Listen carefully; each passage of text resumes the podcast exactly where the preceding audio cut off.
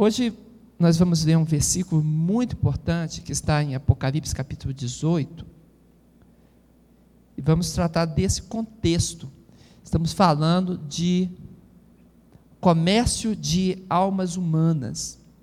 Algo muito estranho que a Bíblia apresenta, que ninguém nunca viu, nem presenciou, pois a Bíblia fala sobre o comércio de almas humanas.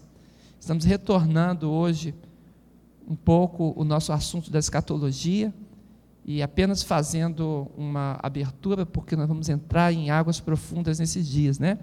Então vamos tratar dele. Por favor. Apocalipse 18, de 7 a 20.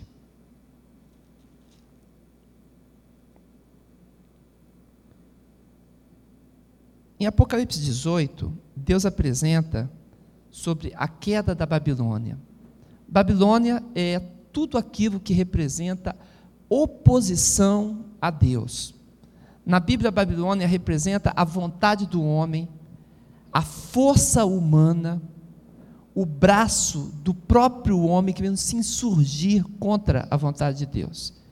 É assim que o Nabucodonosor se apresenta diante do seu grande reino, olhando da sacada do seu palácio, dos seus, dos seus jardins, e diz: Eis aí a grande Babilônia que eu edifiquei com a força do meu próprio braço. E quando ele fala isso, Deus não se agrada das suas palavras. E o profeta diz àquele rei orgulhoso, e fala a ele, que ele passaria uma provação muito séria e dura. Inclusive a demência iria atingido. Por quê? Até que ele olhasse para o céu e admitisse que tem um Deus sobre ele. Então, quando nós olhamos na Bíblia, principalmente na escatologia, na profecia, a palavra Babilônia, estamos falando dessa oposição orgulhosa e soberba contra Deus. Em Apocalipse fala novamente do Império Babilônico. E aqui estamos é, bem dentro daquela explanação que fizemos a respeito do anticristo daquele que se levanta contra tudo que se chama Deus e faz oposição. E quando é descrita essa queda, vamos lá, Apocalipse 18, a partir do verso 7. Diz assim: Quando ela se glorificou e em delícias esteve, foi-lhe outro tanto de tormento e de pranto, porque diz em seu coração: Estou assentada como rainha, não sou viúva e não verei o pranto. Portanto, num dia virão as suas pragas, a morte, o pranto, a fome, será queimada no fogo, porque é forte o Senhor Deus que a julga. E os reis da terra que se prostituíram com ela e viveram com, em delícias, chorarão sobre ela, prantearão, quando virem a fumaça do seu incêndio. Estavam de longe pelo temor do seu tormento, dizendo: Ai, ai, daquela grande Babilônia aquela forte cidade, pois numa hora veio o seu juízo. E sobre ela choram e lamentam os mercadores da terra, porque ninguém mais compra suas mercadorias. E vem uma descrição das mercadorias. No verso 12 fala: mercadorias de ouro, de prata, pedras preciosas, pérolas, linho fino, púrpura, de seda, de escarlata, de toda madeira odorífera, e todo vaso de marfim, todo vaso de madeira preciosíssimo, de bronze, de ferro, de mármore. E o verso 13 continua a descrição de como esse reino, e está falando desse reino futuro, ligado a essa oposição a Deus, portanto, do próprio anticristo, de como ele estabelece os seus negócios. E no verso 13 ele continua dizendo: Sinamomo, cardamomo, perfume, mirra, incenso, vinho, azeite, flor de farinha, de trigo, cavalgaduras, ovelhas, mercadorias de cavalos, de carros, tudo que se pode comercializar. E quando chega no final do verso 13, ele fala assim: mercadoria de corpos e de almas de homens. Durante a história da humanidade, nós já conhecemos, e eu já, já presenciei isso, tristemente, aqui no Brasil também, numa indústria perto de, de, da cidade de, de Resende, uma fazenda que fazia escravagismo. E a Polícia Federal foi lá e, e conseguiu resolver o problema. Mas a história da humanidade presenciou isso, o comércio das pessoas, como se fosse apenas comércio de corpos, trabalho escravo. O escravagismo é vergonha da humanidade. E dentro desse comércio, as pessoas são tratadas como se fossem animais, é assim que são tratadas. E isso é conhecido de todos. Mas nesse verso 13, quando chega o clímax desses negócios que se faz com o ser humano, ele fala de uma exploração nova, não conhecida na história ainda. E o Apocalipse diz: o comércio das almas humanas. Então, algo mais, um passo a mais, esse comércio ante-Deus, ante-Cristo, esse comércio de oposição da espiritualidade em Deus, se estabelece, conseguindo mexer com as próprias almas humanas. E isso merece uma consideração da nossa parte. Pode seguir. A Bíblia, ela exorta, irmãos, com uma clareza tão grande. Ela fala do perigo do aprisionamento da mentalidade. Essa palavra que nós vemos, alma, no texto original da Bíblia, no texto grego que foi escrita a Bíblia, ela é a palavra psique, de onde vem para nós hoje é, psiquismo, psicologia. Psique em grego significa alma. A psicologia deveria ser o estudo da alma humana e o tratamento desta alma. Bem, a alma humana é a mente, a mentalidade humana. E essa mentalidade não pode estar presa. Quando nós, nos nossos cultos, abrimos a Bíblia com liberdade, pregamos a palavra, conferimos com o que está escrito, vendo se as coisas são mesmo assim. As igrejas batistas têm dentro dos seus princípios o princípio beriano, que diz que todas as coisas que são pregadas, que são ensinadas, devem ser investigadas à luz das Escrituras, para saber se elas são assim mesmo. O princípio beriano é um dos princípios batistas princípio de investigação e de livre comparação das Escrituras. Pois a Bíblia exorta fortemente a respeito disso. A mentalidade não pode estar prisioneira em momento algum. Foi para a liberdade que Deus nos chamou, e a Bíblia diz que onde há o Espírito de Deus, aí há liberdade. A própria manifestação do Espírito de Deus não leva mentalidades, não leva emoções ao cativeiro, mas liberta em Deus para que a pessoa possa ter o crescimento espiritual que Deus determinou a ela. E é assim que Colossenses 2,8 diz: Tende cuidado, para que ninguém vos faça presa sua, por meio de filosofias e vãs sutilezas, segundo as, as tradi a tradição dos homens, segundo os rudimentos do mundo, e não segundo Cristo. Observe, irmãos, tendo cuidado, a exortação bíblica é essa: não ser presa de ninguém, por nenhum tipo de raciocínio. Eu tenho atendido as pessoas em aconselhamento, em obra de, de, libertação espiritual, e temos realizado isso. E muitas vezes nós vemos que o que falta para as pessoas é conhecerem o seu Deus. Se conhecesse melhor o Deus que elas adoram, que elas buscam, seriam mais libertas. O problema de muitas pessoas que estão vivendo opressão. Muitas vezes o problema delas é um problema de teologia, de compreensão de quem é o Deus que elas estão buscando, de conhecimento nas Escrituras de quem é o Cristo que liberta, o Jesus Cristo libertador, de reconhecimento de quem é o Espírito Santo, de qual obra ele opera e realiza nos corações, para que não haja nenhuma oportunidade de cativeiro, para que todas as coisas sejam patentes diante dos olhos daquele com quem nós temos que tratar. Amém? E quando as pessoas descobrem quem é esse Deus, Quando as pessoas chegam ao conhecimento do Senhor Deus, que a Bíblia apregoa, não que um achismo, que ouviu falar, mas o, o Deus da Bíblia Sagrada. Então, esse caráter completamente moral, ético, verdadeiro de Deus liberta mentes e corações e liberta de cativeiros profundos, de crises profundas, de melancolias, de depressões. A presença da luz do verdadeiro Deus consegue libertar um coração.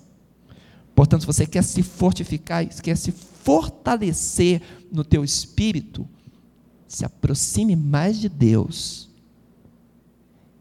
E essa proximidade do conhecimento e da vivência em Deus libertará a tua alma.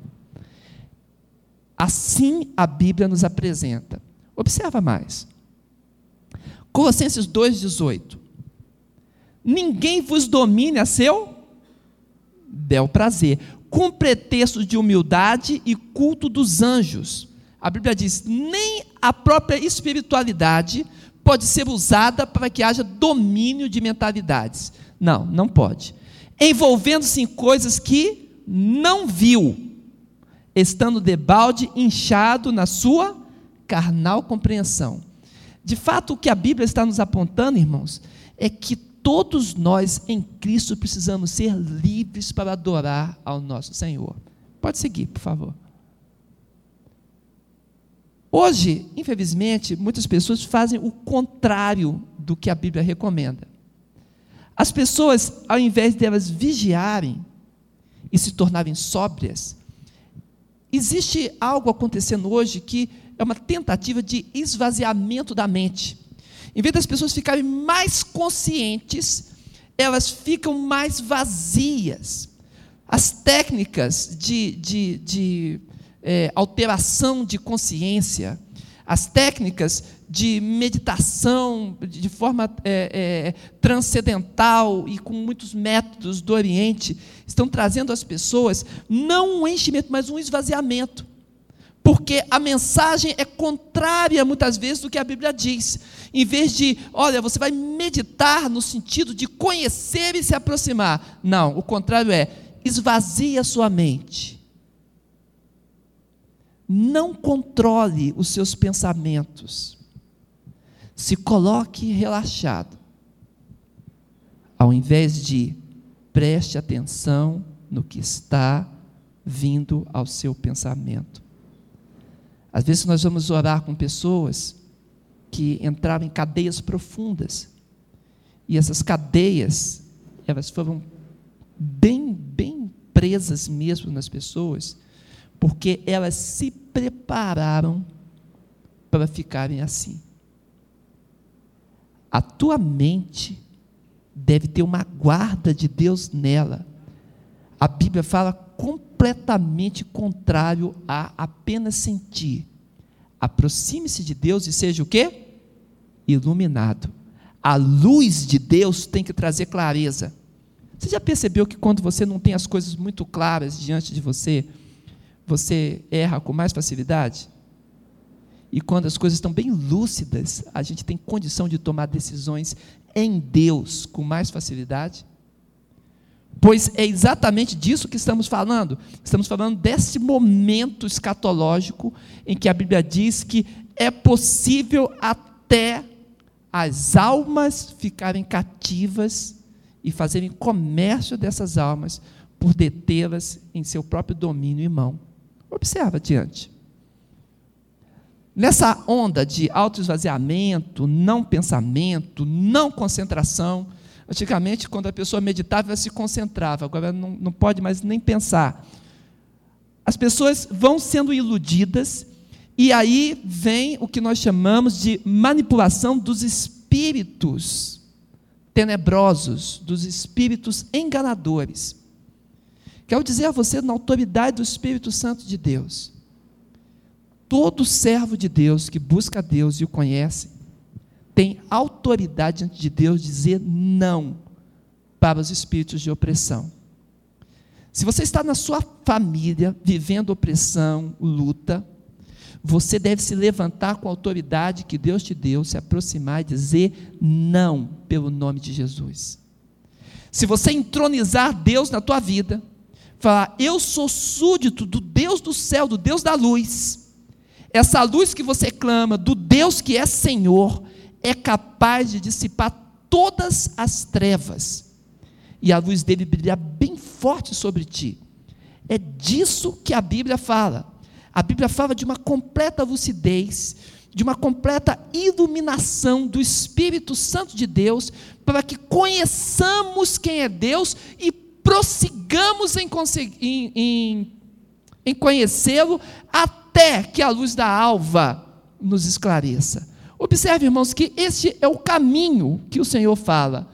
Portanto, o caminho obscuro, o caminho da, da, da, do meio acordado, meio dormindo, o caminho da penumbra, é uma outra proposta. Não é a proposta bíblica. A proposta bíblica é que nós caminhemos perfeitamente em Deus e a cada dia essa iluminação dele nos leve à mais absoluta verdade de Deus.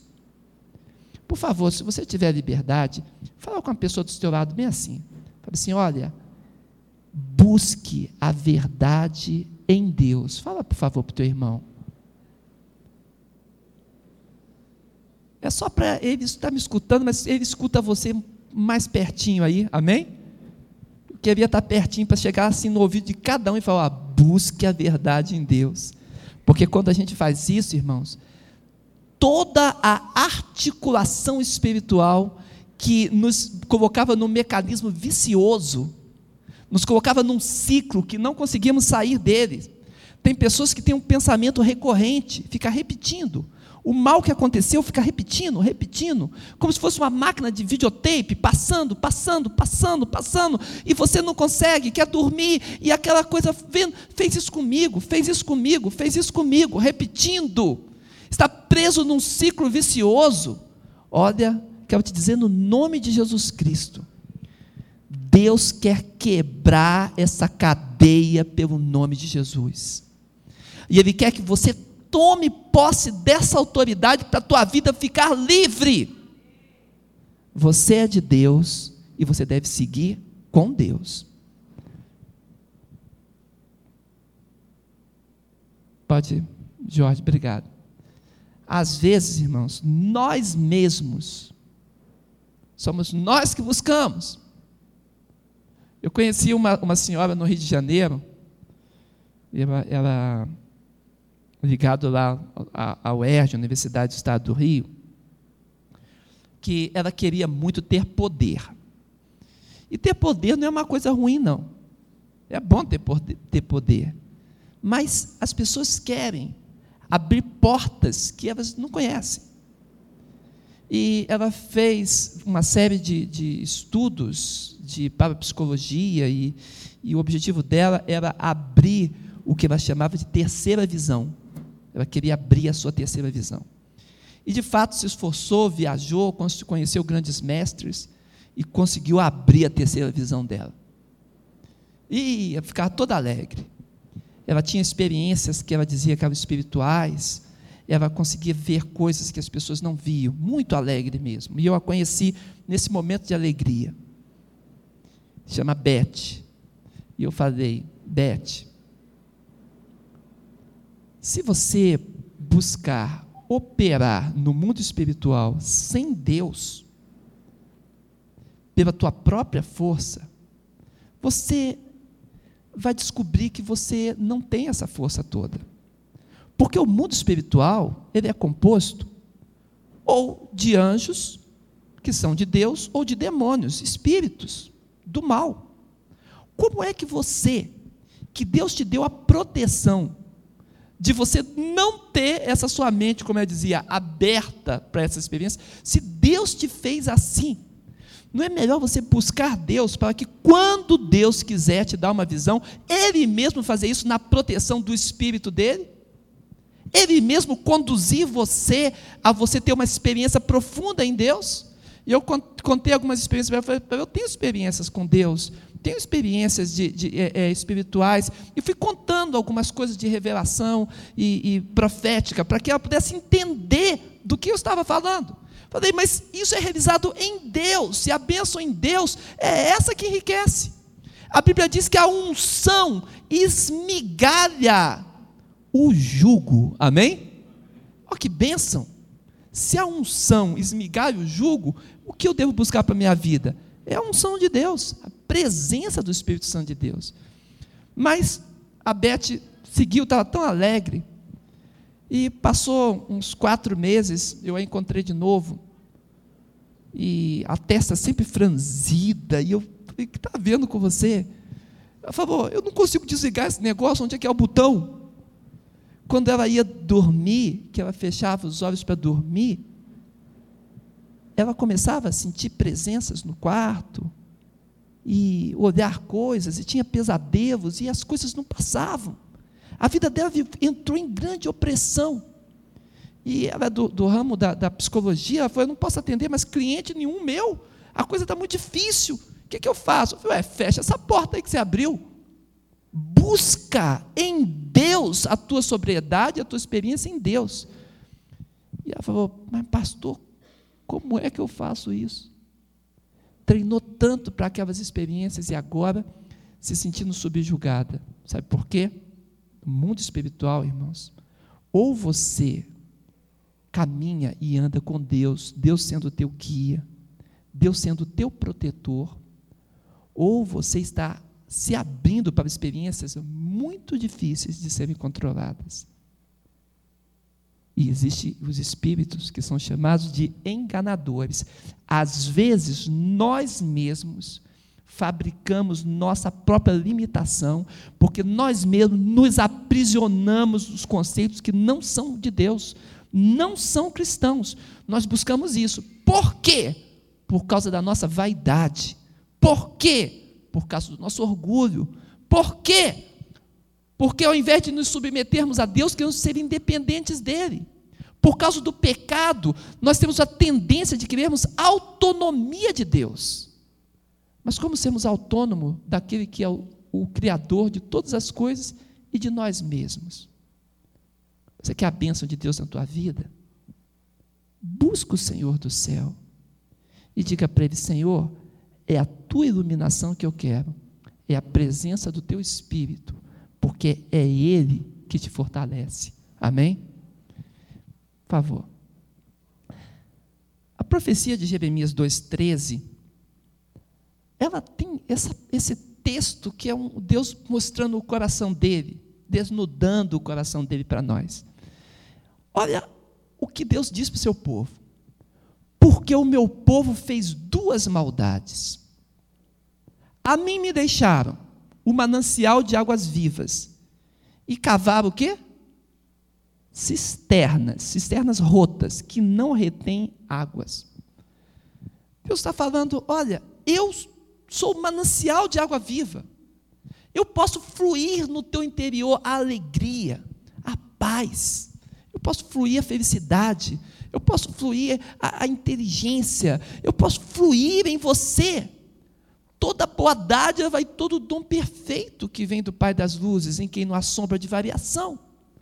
Mas as pessoas, em vez de ficar com a fonte, querem cavar o seu próprio poço, querem buscar pelos seus recursos, pelos seus caminhos, viver uma espiritualidade sem Deus.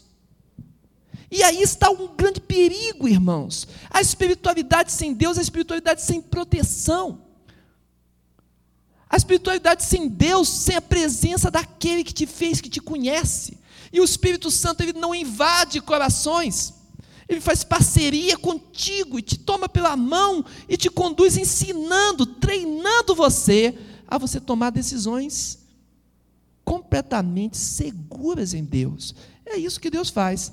Agora, a espiritualidade maligna, obscura, do mundo das trevas, tem objetivo prender as mentalidades, aprisionar mentalidades.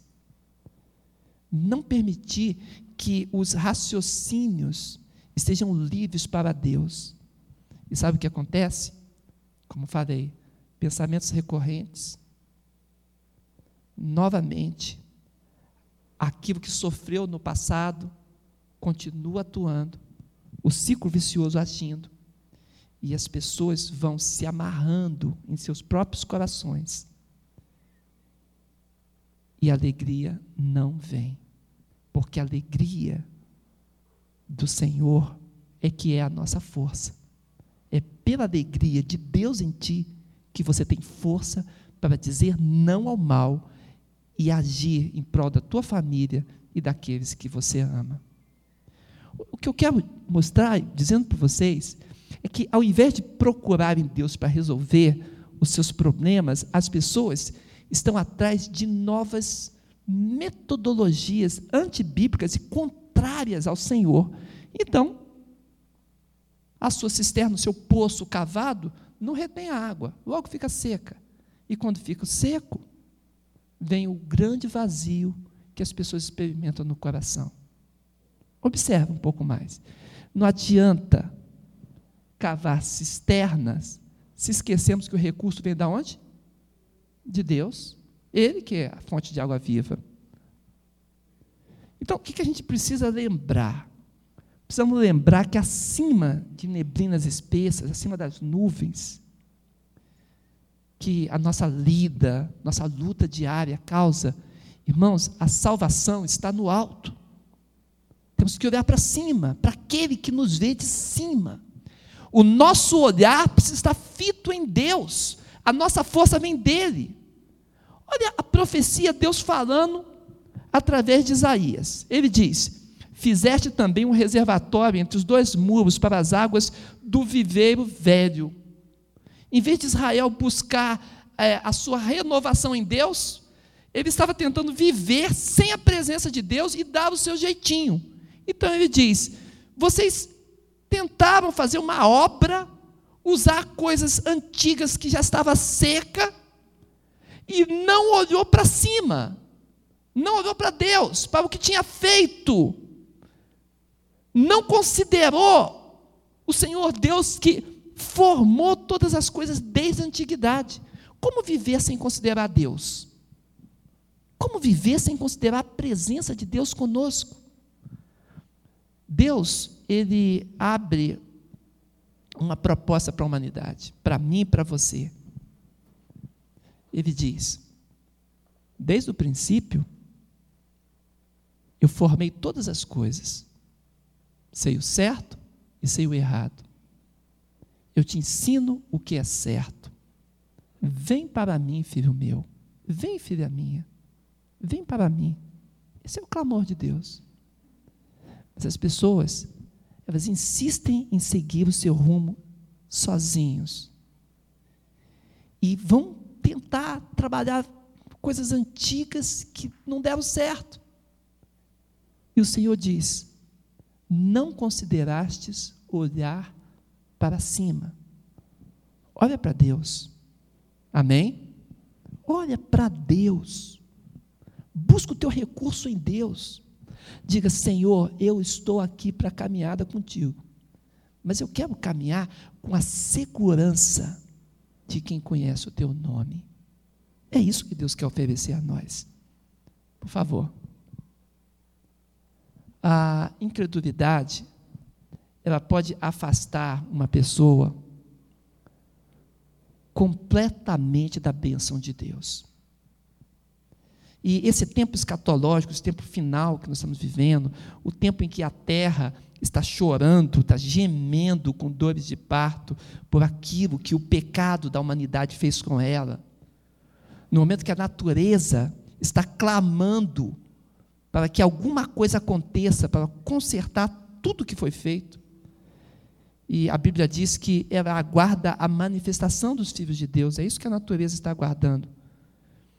Os terremotos, furacões, degelo, tudo que está acontecendo é a natureza gemendo por causa do nosso pecado e a nossa negligência de termos nos afastado de Deus e buscar com os nossos próprios recursos esses caminhos por onde a humanidade tem andado. Então, Atos 28, 27, Olha só como Deus fala: porquanto o coração desse povo está endurecido, com os ouvidos ouviram pesadamente, fecharam os olhos, para que nunca com os olhos vejam, nem com os ouvidos ouçam, nem do coração entendam e se convertam, e eu os cure. A cura em Deus, a saúde do céu, a dádiva espiritual de Deus para nós, tem a ver, irmãos, com abrirmos os olhos, não com esvaziamento de mente não com a, busca de um caminho obscuro, de um ocultismo por aí, não é isso. O que Deus manifesta e diz a nós é: entendam, vejam, ouçam, venham discernir, para você poder escolher, para você poder se converter. Antigamente a gente dizia bem assim que conversão é dar meia volta. Então as pessoas pensavam que era bem assim: eu estou seguindo um caminho e agora eu vi que o caminho é errado e vou seguir no caminho oposto. Antigamente a gente pensava assim, que a conversão ela está andando para um lado e aí viu que estava errado e voltou para o outro. É, isso é um sentido de conversão, mas é o, o sentido lá dos últimos possíveis. A primeira coisa que a palavra conversão, desde a língua em que a Bíblia foi escrita, desde a palavra metanoia, que significa conversão no nosso português, foi escrito, é uma mudança de mente. Mas como é que é isso? Não é mudar a direção do caminho. Eu estou andando nesse rumo. De repente eu vejo que existe erro e eu quero consertar. Então a metanoia me faz fazer isso. Em vez de eu fazer uma volta de 180 graus, ela me faz fazer isso.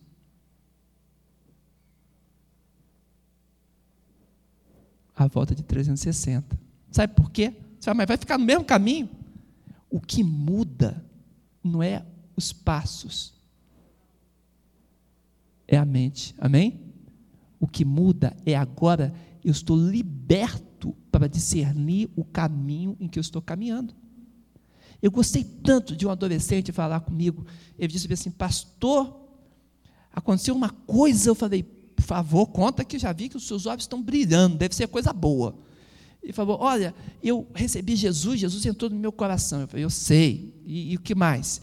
Ele falou: Aí, quando chegou no sábado, eu peguei voltei lá para o lugar onde eu me reúno com os meus amigos. E eu voltei, eu não sei dizer bem porquê, mas eu voltei para lá. E lá eles usam, é, usam drogas, eles cheiram é, é, ácido, fazem algumas coisas assim. E tem uma música muito alta, tem muita iluminação e as galeras reunidas. Eu fui no sábado lá. E falou: quando eu entrei lá, parecia, pastor, que ali não era o meu lugar. Falei, é mesmo? Ele falou, é. O senhor lembra que eu falei para o senhor que eu ia lá ver os meus amigos? Eu falei, lembro. Lembra que eu disse que, que era o lugar onde tinha isso? Eu falei, lembro. O senhor falou, vai, vai ver seus amigos. E eu passei a semana toda pensando, por que, que ele disse, não vai não? Por que ele disse, vai? E agora eu estou entendendo. Eu fui lá e vi que eu sou uma nova pessoa. Olha que coisa bonita, irmãos. Então, não é simplesmente vou ficar longe lá daquelas pessoas esquisitas, mas eu vou até as pessoas esquisitas e falo para eles: olha, Jesus ama vocês. Ele fez algo na minha vida. Então você está no teu trabalho, está no seu ambiente de família, está no seu ambiente de sociedade, e tudo, e você fala, como é que eu vou agir? Como é que eu devo agir? Para muitas pessoas é uma prisão de mente. Não, sai, larga tudo, joga tudo, fica longe de todo mundo. Bota uma roupa preta, uma calça preta, um guarda-chuva preto, talvez, né? E fica longe de todo mundo, da sociedade, se isola, né? Deus fala para você: olha, você está com a tua mente liberta. Chega perto daquelas pessoas e fala para elas do amor de Deus. Amém?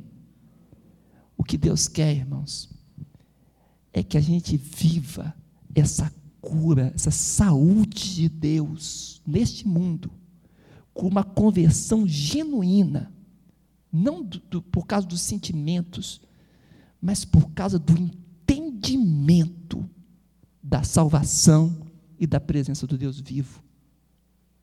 É isso que Deus quer para nós. Você quer isso para você? Porque é isso que Deus está falando, está movendo os corações. A gente nós temos dado passos de fé e temos entendido que as nossas causas, nossos pedidos de oração devem ser comparecidos diante de Deus e que confiamos que Deus vai fazer o que Ele quiser, mas que a gente está nesse processo com Ele e não largamos dele de jeito nenhum. Não é assim? Nós nos colocamos disso. Por quê? Porque precisamos estar libertos na nossa mente e não cativos no sistema. Por favor. O convite aqui ficou esquisito, mas eu tentei fazer certo. Era convidar você para abrir os olhos e olhar para Jesus. Porque Hebreus 12, 2 fala assim: olhando para Jesus, autor e consumador da fé. Amém? Olhando para Jesus. Se você olhar para a tua situação, você fala, ai Jesus, que terrível. Se você olhar para a situação do outro, você fala, oh Jesus, que misericórdia. Então o que Deus quer que você faça? Que você pegue todas essas suas cargas. Fala, Senhor, eu estou conscientemente entregando a Ti.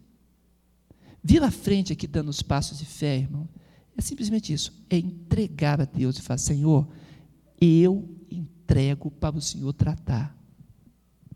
Me usa, me dá discernimento, me faz enxergar as brechas, porque quando o Senhor abrir a fresta da porta, eu já vou querer entrar. Eu vou ficar aguardando em Deus para discernir o momento certo que a minha bênção depressa sairá.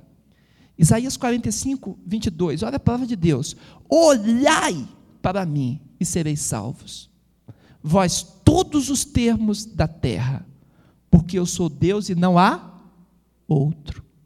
Olha para Deus, fita a tua vida em Deus, os teus objetivos em Deus, aprende quem é Ele, e caminha no nome de Jesus, amém? Deus não pediu passividade de ninguém, nós somos ativos nesse processo. Ele te quer alerta, ágil, em vigília e preparado. Gálatas 5:23 diz que um dos frutos do espírito de Deus na nossa vida é o quê? Domínio próprio. Então, não é eu ficar cativo, eu passo a ter domínio do meu pensamento, sentimento, e do meu querer. Paulo diz em Romanos 12, 1 e 2, sobre a necessidade de renovar a mente em Deus. Renovar a mente, irmão, não é fechá-la, obscurecê-la. Outro dia uma pessoa falou bem assim, para um vizinho meu lá da 401 de Sul. Pense no azul. Aí ficou assim. Falou, engraçado, como é que pensa no azul? Falou, não, pense no azul. Aí ficou lá. Aí depois ele estava falando comigo. Sabe que eu fiquei tentando pensar no azul descobri que quando a gente pensa no azul, ele está pensando em nada. Era um jeito de eu simplesmente não pensar em coisa alguma. Pense no azul. Falou, se fosse assim, pense no céu azul, eu teria algo para mensurar, né? O céu azul. Pense no mar azul. Pense numa florzinha, na violeta, né? Mas não, não é alguma coisa, é para simplesmente treinar o auto-esvaziamento. E aí? Que, é que serviu? Ah, foi uma experiência interessante. O apóstolo diz para renovar a mente. E Jesus, em Lucas 24, 45, a Bíblia diz assim: e ele abriu o entendimento deles para compreenderem as Escrituras. Então, o que, é que Deus quer de nós? Compreensão, raciocínio, emoções que sejam pensadas, caminho escolhido. Isso é conversão verdadeira. É isso que Deus quer de ti. 1 Coríntios 14, 20. Irmãos, não sejais meninos no entendimento, mas sede meninos na malícia e adultos no entendimento.